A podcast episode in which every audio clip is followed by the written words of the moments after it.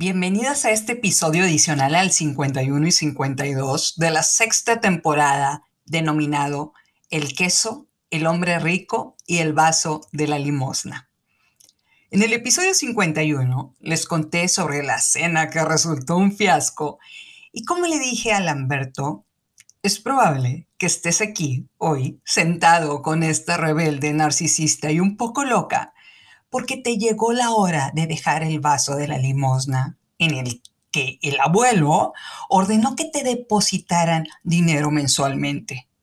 En el nombre de lo que más quieras, suelta el vaso, levántate y camina haciendo referencia a la Biblia en el libro de Hechos capítulo 3. Sería bueno reflexionar por qué Pedro sanó a este hombre en lugar de darle limosna. Era más fácil conseguir dinero para ponérselo en el vaso que curarlo de un defecto de nacimiento. Pareciera que hay un mensaje poderoso que nos quiere mostrar esta historia. Es decir, Pedro supo que era la hora de que este hombre dejara de ser un limosnero y con el poder de Jesús lo curó y le ordenó que caminara para empezar una vida diferente. En palabras del episodio 52, lo curó para que caminara en el laberinto y pudiera encontrar una central quesera en la cual hubiera montañas de queso. Sus pies obtuvieron la fuerza necesaria para ponerse de pie entrar al templo, brincar y alabar a Dios por esta nueva oportunidad.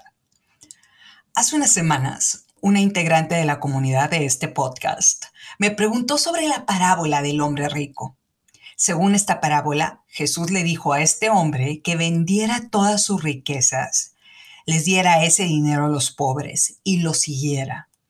Y me dijo lo siguiente, solo los pobres entran al reino de los cielos. Esto parece ir en contra de la idea de multiplicar, con lo que empecé este podcast en el episodio número uno.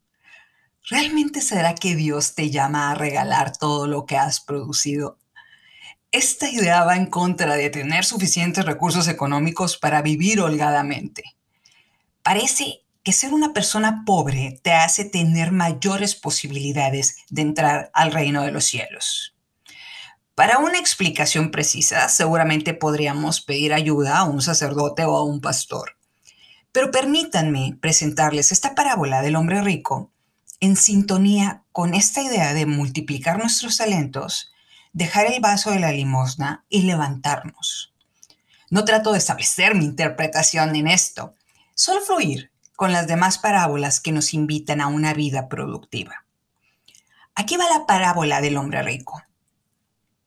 Cuando Jesús continuó con su viaje, se le acercó un hombre corriendo, se puso de rodillas delante de él y le dijo, Maestro bueno, dime, ¿qué debo de hacer para alcanzar la vida eterna? Y ojo, aquí va la respuesta de Jesús que resulta muy relevante. Jesús le contesta, ¿por qué me llamas bueno? Solamente hay uno bueno, ese es Dios ya sabes cómo alcanzar la vida eterna. Cumple los mandamientos, no mates, no cometas adulterio, no robes, no digas mentiras, honra a tu padre y a tu madre.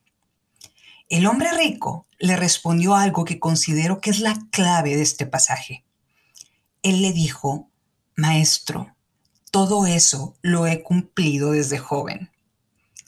Digamos que para fines de analizar esta respuesta del hombre rico, Chicha viaja en el tiempo, en este preciso momento.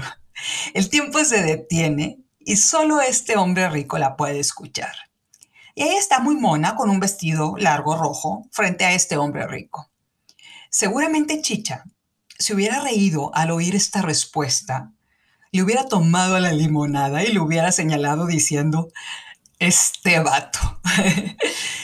El hombre rico le preguntaría a Chicha, ¿quién eres y qué haces aquí?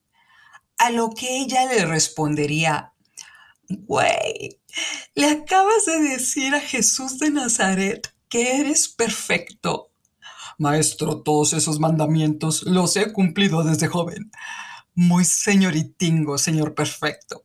Y me dicen que yo soy narcisista. Dime, señor perfecto, ¿realmente nunca has mentido Nunca has jurado en nombre de Dios en vano. Nunca has cometido ni con el pensamiento un acto impuro. Estás inflado, primo. Te acaba de decir Jesús hace unos segundos que solo Dios es bueno. Te regañó porque lo llamaste maestro bueno y vienes a decirle en la cara que desde que eras un adolescente, tú eres el perfecto. Es neta. Chicha seguramente aprovecharía el momento para hincarse ante Jesús, abrazarlo por los pies y pedirle que le dé fuerzas para escalar la montaña. Y le diría que diariamente camina por el laberinto en búsqueda de queso. Hay días buenos y días muy difíciles, pero está enfocada en multiplicar lo que le ha dado. Antes de desaparecer y que continúe la escena, Chicha le dice al hombre rico, deja el vaso de la arrogancia que te mantiene paralizado, compadre. Levántate y camina. Lee el libro de ¿Quién se ha llevado mi queso? En especial la parte que dice, la confianza que sentían de tener mucho queso se tornó en arrogancia. Y Chicha desaparece de la escena. Ahora, volviendo a la escritura.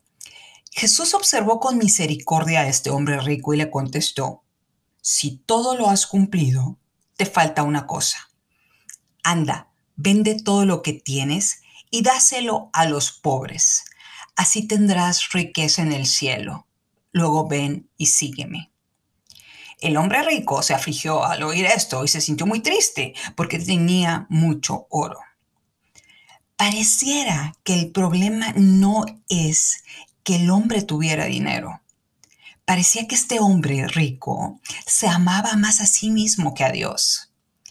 Este hombre era tan arrogante que no reconocía sus pecados.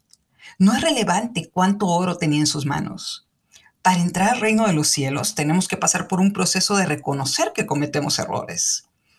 Un hombre que nunca reconoce sus errores es un hombre que difícilmente cambiará y evolucionará como ser humano. Se mantendrá en el confort de la perfección pensando que no es necesario moverse del lugar en el que está. Por más de que él vea mensajes escritos en las paredes para ayudarlo a encontrar su camino, por más de que lea en la pared lo que escribió Koff. Si no cambiamos, nos extinguimos. El hombre rico parece estar aferrado a ese estatus en el que se siente cómodo, pensando que todo lo que hace es perfecto. Pareciera que la respuesta de Jesús fue, vende todo aquello que te mantiene en esa negación y sígueme, que también va acorde con, deja el vaso de la limosna, levántate y camina. Deshazte de todo aquello que te está manteniendo en ese status quo. Permítanme mencionarles otro personaje, Lázaro, uno de mis favoritos. Lázaro era un hombre rico, era un hombre justo con sus trabajadores, ayudaba a la gente pobre. Lázaro tenía muchos recursos económicos y era amigo de Jesús. Jesús de hecho lloró cuando Lázaro murió y lo resucitó de entre los muertos. Las escrituras no mencionan a Jesús diciéndole a Lázaro que vendiera todos sus bienes. Lázaro entendía los mandamientos, no se consideraba perfecto. Era un hombre tratando de encontrar su destino, dándole gracias a Dios por contemplarlo como alguien digno para estar a su lado. Con todo esto que les acabo de decir, Parece que la palabra de Dios nos muestra que no se trata de sobrevivir, se trata de dar fruto, se trata de dejar ese confort que nos impide reconocer nuestros errores y dar el primer paso, de deshacernos de ese sentimiento de que merecemos todo lo bueno que hay en el mundo como un regalo, solo por respirar. De lo que se trata es de dejar el vaso de la limosna y empezar a multiplicar si entendemos esto, es probable que tengamos una motivación adicional divina para dar un primer paso. Porque según este libro, el Señor nos pedirá cuentas, nos dirá que qué hicimos con los dones que nos otorgó y queremos estar del lado de las que multiplicaron todo lo que nos dio. Y si crees en Dios y das un paso a una vida productiva, le podrás decir frente a frente que cada día que se acabó el queso, te pusiste los tenis y saliste a buscar alimento.